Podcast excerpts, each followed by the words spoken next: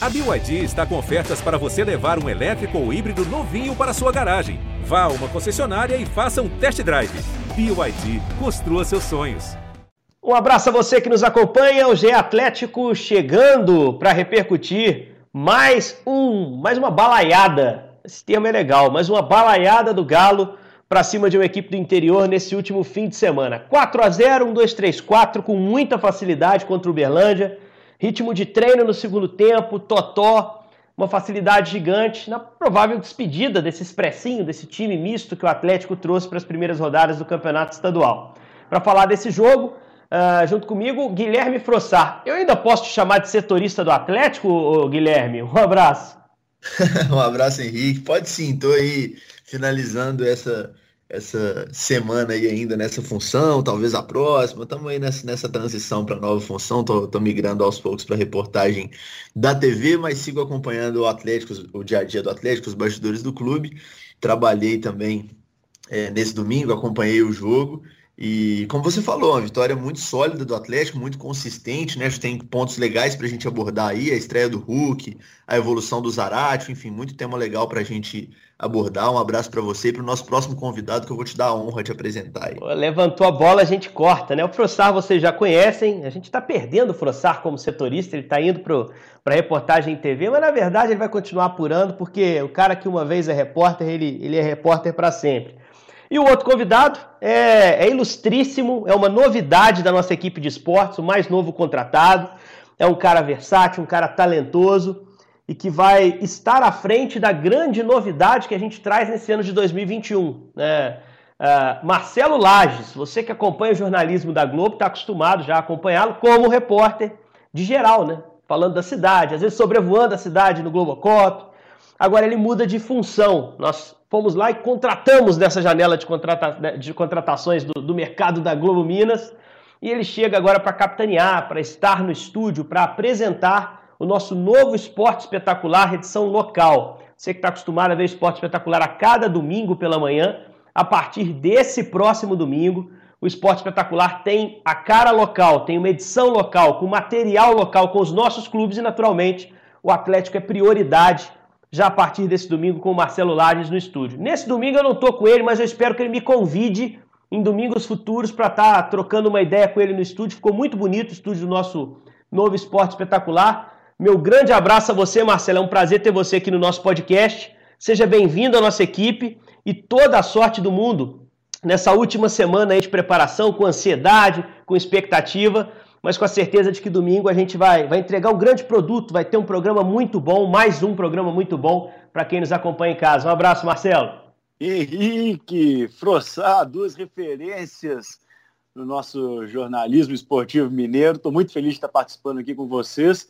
Henrique já falou aí, é isso aí, cara. A gente vai fazer agora essa estreia na nossa grade com o esporte espetacular, Minas Gerais aqui, com participação mais efetiva agora, porque a gente vai ter esse bloco regional todos os domingos, a partir de 10 horas da manhã. O Esporte Espetacular tem um espaço agora ainda mais aberto agora para os times aqui de Minas Gerais, para o futebol, para o vôlei, para os esportes especializados, para as boas histórias, para os torcedores. Então, Esporte Espetacular agora, dia 14 a nossa estreia às 10 horas da manhã, sempre com Minas Gerais em primeiro plano aí, sempre também com as portas abertas para as notícias do Galo. O pessoal que está escutando nosso podcast aqui do GE Atlético pode ter certeza que todo domingo vai ter Atlético no esporte espetacular. A gente está felizão aí, últimos preparativos, última semana de preparativo a gente teve a estreia do Hulk, agora vai ter a estreia do Esporte Espetacular na próxima semana. É, tá chegando junto com o Hulk, né? E nós vamos falar da estreia do Hulk aqui, logicamente, vamos começar a falar de futebol, porque a razão de ser dos nossos podcasts é falar de bola rolando. Acompanhe o Esporte Espetacular no domingo, você vai ter bola rolando também, vai ter muito mais coisa. 4 a 0 Frossar, um passeio, uma tranquilidade enorme. Uh, um período legal aí que o Lucas Gonçalves pôde, pôde testar jogadores, pôde, pôde recuperar alguns jogadores, que é extremamente importante. A gente tem falado muito do Matias Aratio desde o jogo de Tombos, foi muito bem. Nesse jogo especificamente, Diego Tardelli assistência e gol, Caleb assistência e gol. Marrone tem dois gols já na temporada, soube aproveitar. Linha de defesa acho que não sofreu muito. É, muita coisa positiva a se tirar desse início de temporada do Atlético, né, Guilherme? Sem dúvida. É, até escrevia a análise do jogo de Tombos, é, esse jogo de Uberlândia, não, escrevi sobre ele, mas eu acho que também casa um pouco sobre esse, em cima desse comentário que eu vou fazer. Assim, eu acho que, que o modelo de jogo que o Lucas Gonçalves montou para esse time, é, que foi um modelo que variou um pouco né, nos três jogos, esse, esse meio campo que ele repetiu ali nas três partidas com Zaracho, Zaracho Dylan e Caleb, né? Laterais um pouco mais como laterais, né? Por mais que o Dodô tenha sido mais ofensivo do que o Mariano, é, eles ocuparam é, posição e função mais de lateral mesmo do que os laterais do Jorge Sampaoli em 2020. É, as zagas repetiu, Rabelo Gabriel, o ataque também é, não teve tantas mudanças, o Marrone, como você falou, teve sequência, o Tardelli jogou dois dos três jogos, né? a gente teve a estreia do Hulk. Eu acho que esse formato de de time que o Lucas propôs para esses três jogos, favoreceu muito que individualidades aparecessem, né? E elas apareceram, como você mencionou. Né? O Rabelo tem feito bons jogos, o Gabriel também sólido ontem, eu acho que em tombos ele teve alguns erros ali é, relevantes, mas, mas é um bom zagueiro, sempre gostei dele, um zagueiro rápido, com boa recuperação. Né? Eu acho que o Dodô está numa evolução muito legal, é, fisicamente, inclusive, né? ganhando ritmo, ganhando sequência, é um cara que tecnicamente tem muita qualidade. O Mariano fez um bom jogo é, ontem, né? nesse domingo contra o Uberlândia, na minha opinião. Eu acho que a, talvez a grande notícia desse início de temporada do Atlético seja o Zarate, impressionante já como nesses, nesse início, nesses três primeiros jogos, ele, ele é outro jogador, é óbvio que a gente tem que levar em consideração a, a qualidade dos adversários, são adversários mais frágeis se comparados àqueles que ele vinha enfrentando no Brasileiro do ano passado, por exemplo. Mas é um jogador que já dá para a gente ver muita dinâmica, é um cara que ocupa o campo inteiro. O próprio Lucas Gonçalves destacou isso, né? Um cara que com a bola tem muita facilidade para jogar, esconde a bola muito bem, tem ótimo passe, mas sem a bola é muito dinâmico, né? É o, é o perde e, e busca recuperar muito rápido e um cara que tem desarme, enfim, acho que é um jogador interessantíssimo que vai agregar muito. Estou curioso para ver ele jogando ao lado dos titulares. E aí, falando um pouquinho do, do Hulk, né? Mencionando antes também o Tardelli, que é um jogador muito inteligente, que, enfim, fez mais um gol, mais uma assistência, um cara que joga para o time. Dá para ver que o Tardelli tá leve, né? Tá feliz, tá tranquilo, renovou o contrato por pouco tempo, tem aí alguns meses para mostrar serviço. E o Hulk eu achei interessante, Henrique, e vou até levantar a bola para você, porque a gente vinha discutindo é, onde que ele se encaixaria, como que ele jogaria. Eu acho que foi um bom primeiro jogo, né? Claro que, que ainda falta ritmo, ainda falta entrosamento. Naturalmente, os jogadores com quem ele mais vai atuar ali na frente talvez nem sejam esses com quem ele atuou ontem, né? No domingo. Mas assim, achei legal para a gente observar e destacar também, comentar aqui a, a posição que ele ocupou. É, acho que já está muito claro que o Hulk não vai ser um ponta como é, por exemplo, o Keno, né? a gente vinha falando é, depois que ele chegou, ah, que o Hulk vai jogar? Ele joga também pela direita do ataque, ele pode ser um centroavante, ele vai jogar mais recuado. É, ele jogou nesse domingo como um atacante, mais pela direita, mas também apareceu na esquerda em alguns momentos. Né? Tem ali é, uma tabela interessante, a gente sabe que tem finalização, finalização de fora da área, mas claramente não será aquele ponta a ponta, né? Então é um dos desafios aí que o Cuca, treinador que está chegando, vai ter para armar esse ataque do Atlético. Acho que, acho que dificilmente ele vai ser, até por característica, esse jogador tão aberto como é o Keno, como é o Sávio e tantos outros do elenco. Né? É, é inicialmente a gente viu a aberta direita nesse jogo. Nós vamos falar do Hulk daqui a pouquinho. Eu só queria falar um pouquinho do Zarate, porque tá me encantando o jogo desse cara. Acho que parece estar se soltando. Ah, mas é campeonato estadual. Cara, um monte de gente joga campeonato estadual e não sobressai, né? Um monte de gente, cara. Gente boa, assim. Então acho que o Zaratio pode ter dado um passo importante aí para se firmar no Atlético. Eu já esperava muita coisa desse cara, porque não acompanho toda a rodada do Campeonato Argentino, mas acompanho alguma coisa. A gente viu o Racing recentemente em competições internacionais, Libertadores, Sul-Americana. E o Zaratio é um cara falado lá com muito respeito há algum tempo, né? E acho que o Lucas Gonçalves o adaptou uma função, uma posição que ele não está acostumado a fazer. É, e, e, notei até uma mudança posicional dele em relação à primeira rodada, quando ele foi o o meio-campista pelo lado direito, com o Dylan Borreiro de primeiro homem, como foi contra o Ceará no final do ano passado, né? Aquele jogo é, que o Atlético tinha um monte de gente fora por Covid. E nos jogos de, de, tombos e esse jogo do fim de semana, ele passou a ser o primeiro homem de meio. Mas um primeiro homem diferente, dinâmico, que não é fixo, que não tem que estar tá lá preso à saída de bola. Um cara com capacidade de entrar na área, de participar do jogo no último terço. É lógico que quando você pega um adversário frágil, isso aí não, você pode soltar seu primeiro homem de meio e você não vai estar com um time tão exposto se você não perde tanto a bola, se você leva essa bola até a finalização. Mas acho que o Zarate se mostrou nessa função muito à vontade. Eu não sei se isso é adaptável para o time titular do Atlético, mas pelo menos nesse time expressinho aí me chamou muita atenção. Marcelo, eu queria te ouvir também. Você viu os três jogos do Galo aí nesse início de temporada? Uh, o Guilherme já elencou os jogadores que chamaram a atenção, também citei alguns. Queria que você falasse quem é que você gostou, cara. Quem que você acha que ganha moral uh, dentro do contexto de elenco, nessa passagem rápida do Lucas Gonçalves, que passa agora o bastão para o Cuca a partir do próximo jogo? É, o Frossá fez uma leitura bem completa aí desses jogadores que estão aproveitando essa oportunidade agora de mostrar serviço, porque os jogadores que jogaram a temporada passada estão de férias, se reapresentaram agora essa semana, né?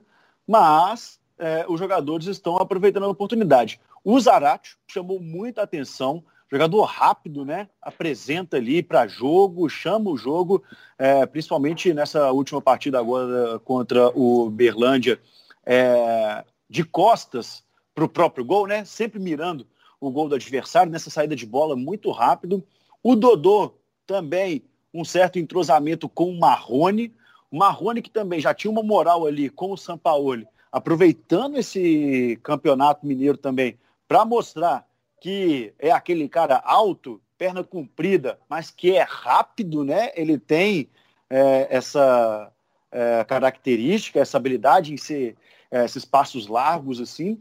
Então achei bem interessante. E o Tardelli, como tá jogando assim em todos em todas as posições do ataque, né? Tardelli aparece na ponta esquerda, fica no meio, é, na direita ele fez aquele cruzamento ali pro segundo gol do Galo. Foi o é o gol do Caleb, do logo no início o do gol do tempo, Caleb, é. exatamente ali. O Tardelli estava na linha de fundo, né? Correndo muito na linha de fundo, fez o cruzamento. Então assim, Tardelli mostrando muito serviço e que pode ser uma, uma peça tanto para o Atlético que vai jogar agora.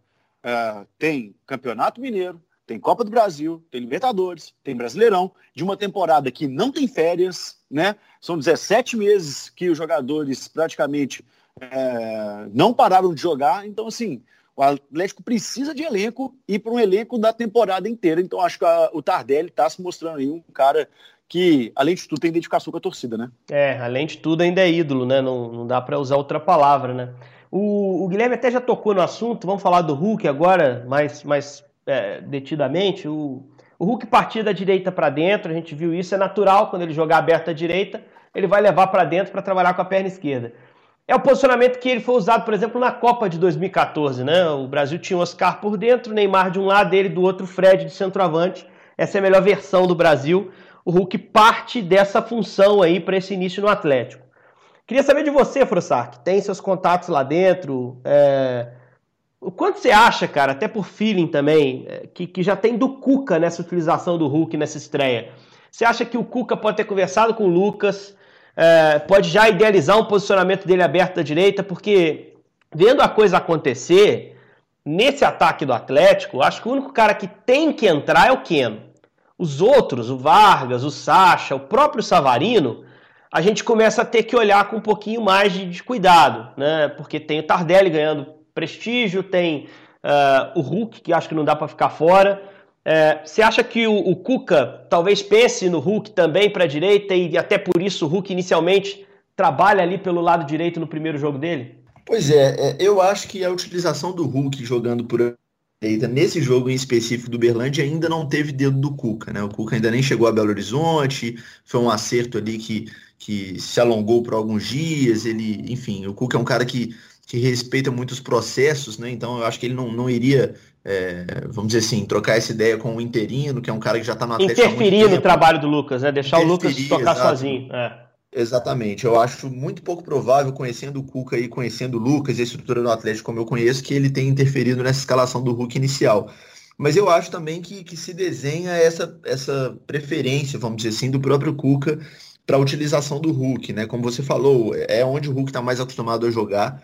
É, dá um dinamismo legal para o time, porque são pontas com características diferentes. Eu gosto particularmente, acho que o time fica menos é, espelhado, que não significa que é ruim, eu digo em relação a um lado e outro, né? Você tem um ponta por um lado com uma característica, o outro com outra, o Ken um cara muito mais de um contra um, muito mais de, de habilidade, o Hulk um cara mais de finalização de longa distância, mais de força, mais de jogo associativo ali também, de tabela, dá assistência, deu assistência pro gol do Tardelli contra o Berlândia, um passe ali inteligente. Então, assim, é, eu gosto do, do Hulk por ali, concordo plenamente com você que o único titular do ataque, que para mim é titular absoluto e volta aos treinos, né, ainda nessa segunda-feira já pegando o colete de titular, independentemente da, da formação de ataque. Não estou falando para o próximo jogo, estou falando para a temporada, né? É o Keno, e a partir daí, realmente, a gente tem que ver como que o Cuca vai montar esse ataque do Atlético. Eu estou até curioso para ver não só o ataque, mas do meio para frente, vamos dizer assim, né? O setor criativo e o setor ofensivo do time, porque o Cuca tem muitas opções ali do meio para frente, né? Você tem o próprio Zarate, você vai ter o Nacho, você tem esses, esses caras que estão jogando no ataque, Tardelli, Hulk, aí tem Keno, Savarino, Vargas, Sacha, Marrone. Então, assim, é um ataque que tem, que tem muitas alternativas, não à toa. Né? E a gente vem noticiando isso aqui no podcast, lá no GE. Globo também há algum tempo. A prioridade do Atlético nessa janela de transferências é a contratação de mais um zagueiro e de mais um volante, né? um primeiro volante. Então, isso vinha se desenhando ainda quando o São Paulo era o treinador e, e, pelo que eu tenho de informação, continua como prioridade agora com a chegada do Cuca. Então, assim, eu acho realmente que que esse é o talvez seja a principal curiosidade assim de, de como que o Cuca vai vai montar esse ataque. O Cuca é que é um treinador que que tem também características muito ofensivas. Naquele Atlético dele lá de, de, de, de 2011, 12, 13, era um time é, que, que, enfim, tinha a força de ataque como principal característica e estou curioso para ver. Só completando o comentário do Marcelo sobre o Tardelli, eu também estou tô, tô curioso para ver aí o desenrolar do, do, do, Diego Tardelli. E só uma comparação aqui rapidinho, o Tardelli tem a mesma idade do Diego Souza, por exemplo. A diferença entre os dois é de um mês. E o Diego Souza, na temporada 2020, provou aí que com a idade que tem, é, consegue ainda ser muito útil em alto nível, né? Sendo essencial para o Grêmio no brasileiro, nas competições de mata-mata. Então não não não dá para descartar o Tardelli, né? É possível sim que ele que ele mostre serviço nessa reta final de contrato, renove, enfim, e seja um cara importante ao longo de toda a temporada. É, se continuar jogando assim até o fim do Mineiro, né, dando o recado dele, assistência, gol, a tendência é ficar para o brasileiro, e aí brasileiro sobe o sarrafo, a gente sabe disso mas é, é um cara de qualidade, não, não, vejo muita dúvida em relação a isso. Marcelo Lages, você gostou do Givanildo Hulk Paraíba? Achou que ele tá, tá solto, tem margem para crescer, tá escalado na posição certa? Qual a sua avaliação aí desse primeiro jogo? Eu até fiquei su surpreso, assim, conversava com o Frossá no domingo, ele me falava que a estreia do Hulk deveria acontecer mesmo contra o Uberlândia, que o Atlético já estava programando isso há praticamente um mês, e momento eu pensei, pô, a melhor contratação aí, se bobear do mercado brasileiro do futebol, o Hulk, vai estrear contra o Uberlândia no Campeonato Mineiro? Será que não merecia um jogo, é, digamos, maior, assim, um clássico, algo parecido? Mas estava pensando como é importante o jogador estrear, né? Porque o Hulk começa ali, é, no início do jogo, dá um passe de peito ali, que mostra uma certa habilidade, é, mostrou muita força naquele lance dele, né? Que ele empurra ali o frango jogador do Berlândia e aí isola o jogador, é, mas também deu passe para gol, bateu uma falta, começa a calibrar, né? Começa a soltar a perna. Isso é muito importante, achei boa estreia, achei bom momento agora para estrear durante o Campeonato Mineiro, tanto que jogou os 90 minutos, né? Não foi um jogo que apertou tanto é, o jogo ajudou, física. jogo ajudou bastante, né? Deu para o jogo ajudou então, bastante que o time construiu. É. Muito interessante essa estreia acontecer agora de uma vez, para não ter esse peso de estreia. Faça comparação, por exemplo, com a estreia do esporte espetacular.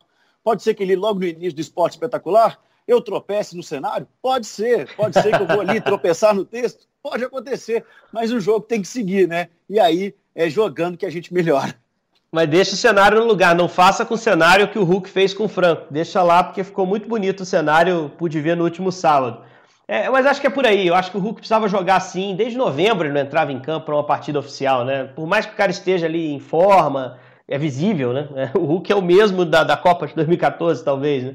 É, precisa de ritmo, precisa aprimorar a parte técnica, gerar entrosamento.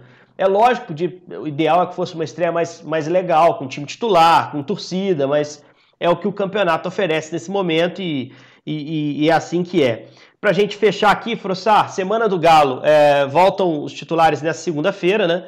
É, essa turma vai começar a trabalhar, tiveram uma pausa.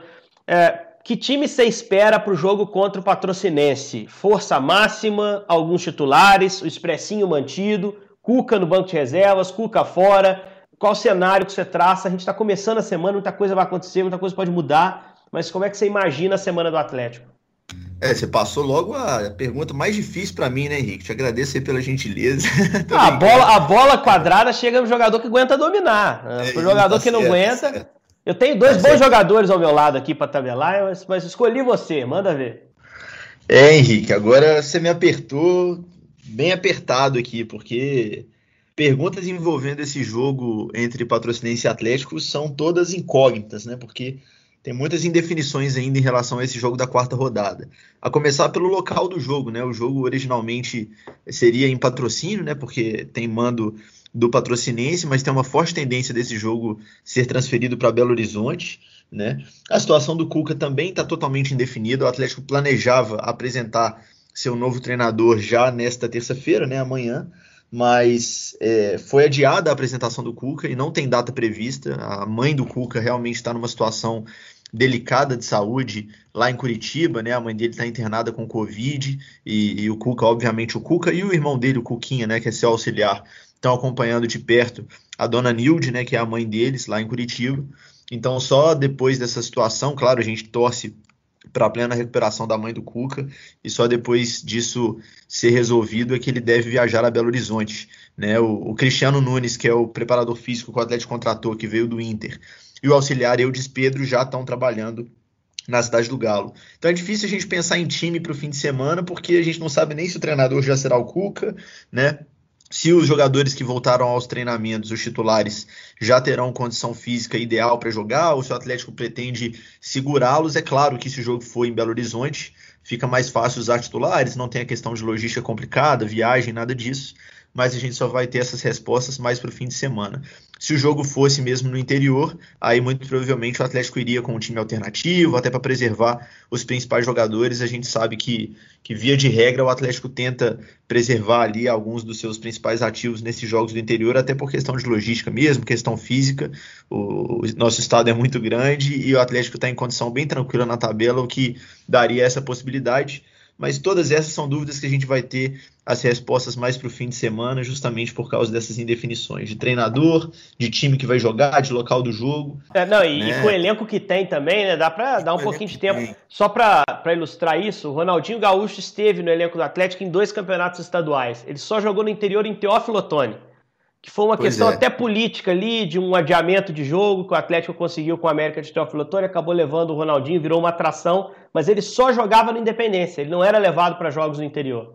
É, e faz sentido, né? O elenco é forte, e uma coisa que que esse rodízio propicia, que eu acho muito legal e que eu queria destacar também, é a utilização desses garotos da base, né, Henrique? A gente está vendo, além daqueles nomes que a gente já conhecia da temporada 2020, e o torcedor também já conhecia, além do Sávio, do Caleb, desses caras que o torcedor já tinha visto jogar, são alguns aí, são sete aqui, se minha lista não está errada. Matheus Lima, Iago Oliveira, Júlio César, Echaporã, Felipe Felício, Neto e Rubens.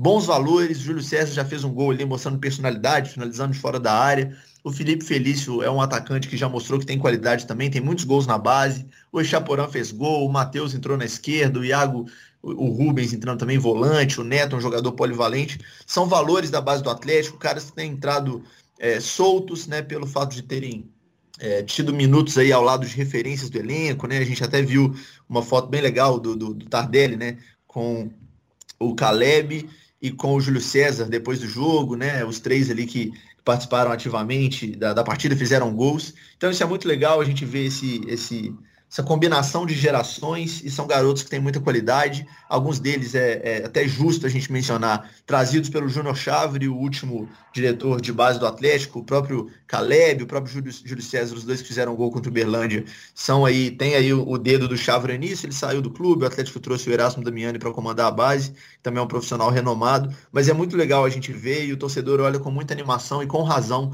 para esses meninos que têm mostrado qualidade. E eu acho legal que eles tenham o máximo possível de, de minutagem no estadual, principalmente quando o Atlético, é, enquanto o Atlético mantiver aí o 100% de aproveitamento e liderança, fica mais fácil, né, Henrique? Fica mais tranquilo entrar nos jogos assim. Muito mais fácil entrar em time que está ganhando. O Guilherme Frossar é famoso, Marcelo Lages, por ficar acordado de madrugada e dormir de manhã.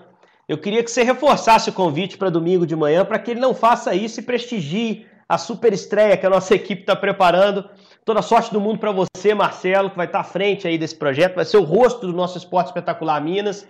Mas é, você, como todos nós sabemos, é, é uma equipe enorme por trás, todo mundo trabalhando muito para entregar um ótimo programa no domingo, que eu espero que o Frossar acorde cedo para assistir, porque normalmente o cara vira madrugada, às vezes apurando, às vezes não, ficando de boa mesmo na internet, mas vira madrugada de noite e dorme de manhã, ô, ô Marcelo. É, é um troço de louco.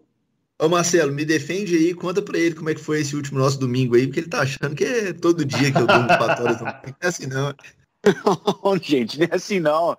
Frossar fez uma participação muito legal, brilhante no nosso último piloto, que é o nome técnico dos ensaios que a gente faz, né? A gente tem aí ensaiado bastante essa nossa estreia, Frossar trazendo informações e assim, participações precisas, todas na ponta da língua.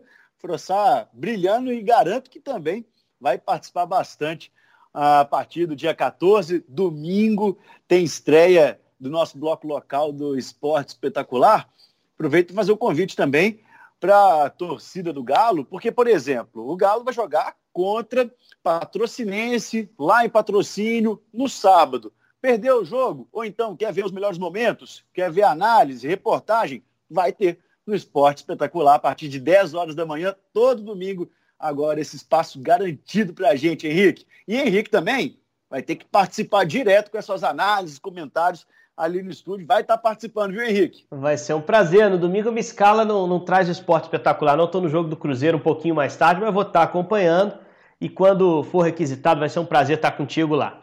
Grande abraço, Marcelo. Um abraço para o Guilherme Frossar mais uma vez aqui, no meu camarada, sempre presente no nosso podcast. A gente volta na próxima semana, depois do jogo entre Atlético e Patrocinense, que é no sábado. Na segunda, a gente traz uma nova edição para falar sobre o novo Atlético que está surgindo em 2021, jogando muita bola, líder absoluto do Campeonato Mineiro. Semana que vem tem mais podcast GE Galo. Um grande abraço, até lá!